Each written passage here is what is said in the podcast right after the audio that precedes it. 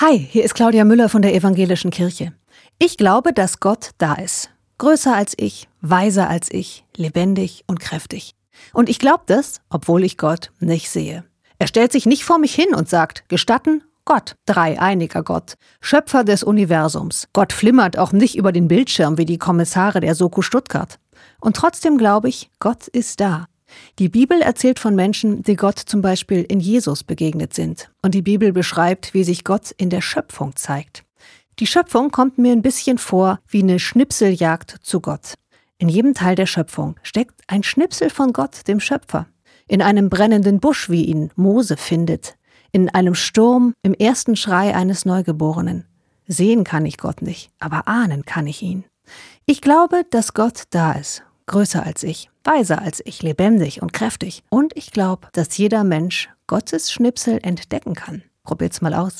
Alles Gute euch.